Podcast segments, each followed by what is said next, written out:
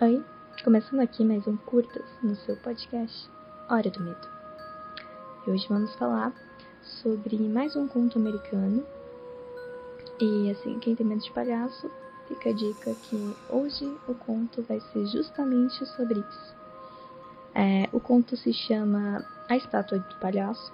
É, em uma noite, a, uma babysitter foi chamada para cuidar de duas crianças enquanto seus pais eles estavam indo a uma festa. Chegando lá, ela brincou com as crianças, jantaram e antes de dormir as crianças queriam assistir televisão. Aí ela falou: Ah, por que não? Sem problema. Então eles desceram até a sala para assistir um pouco de televisão. E lá tava uma estátua de palhaço, assim, no meio da sala. E ela levou um susto, ficou tipo, mano, o que, que é isso? Uma estátua de palhaço no meio da sala.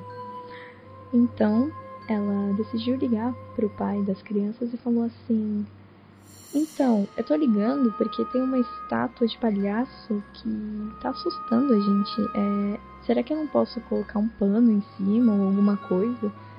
Que é estranho, mórbido. Eu posso tirar ela dali, guardar em algum lugar? Então o pai das crianças ele falou assim: Pegue as crianças e vai pro vizinho. Chegando lá, você me liga. Ela não entendeu. E ele falou: só faz isso. Pega as crianças e vai pro vizinho. Chegando lá, você me liga. Ok? Então, foi o que ela fez. Ela pegou as crianças, foi pro vizinho. E chegando lá, ela retornou a ligar pro pai das crianças. E nisso ele falou: agora liga pro 911, que seria o nosso 190. Que nós temos um estranho na nossa casa. Porque a gente não tem estátua de palhaço nenhum lá.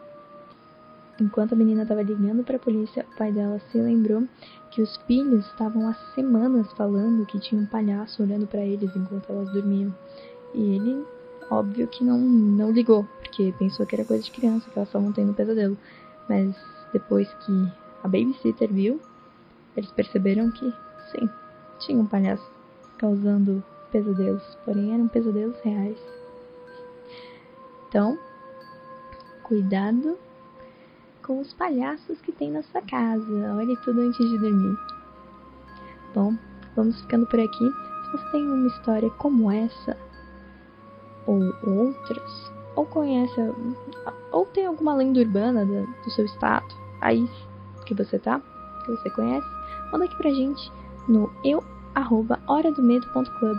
Segue a gente em todas as nossas redes sociais, principalmente o Instagram.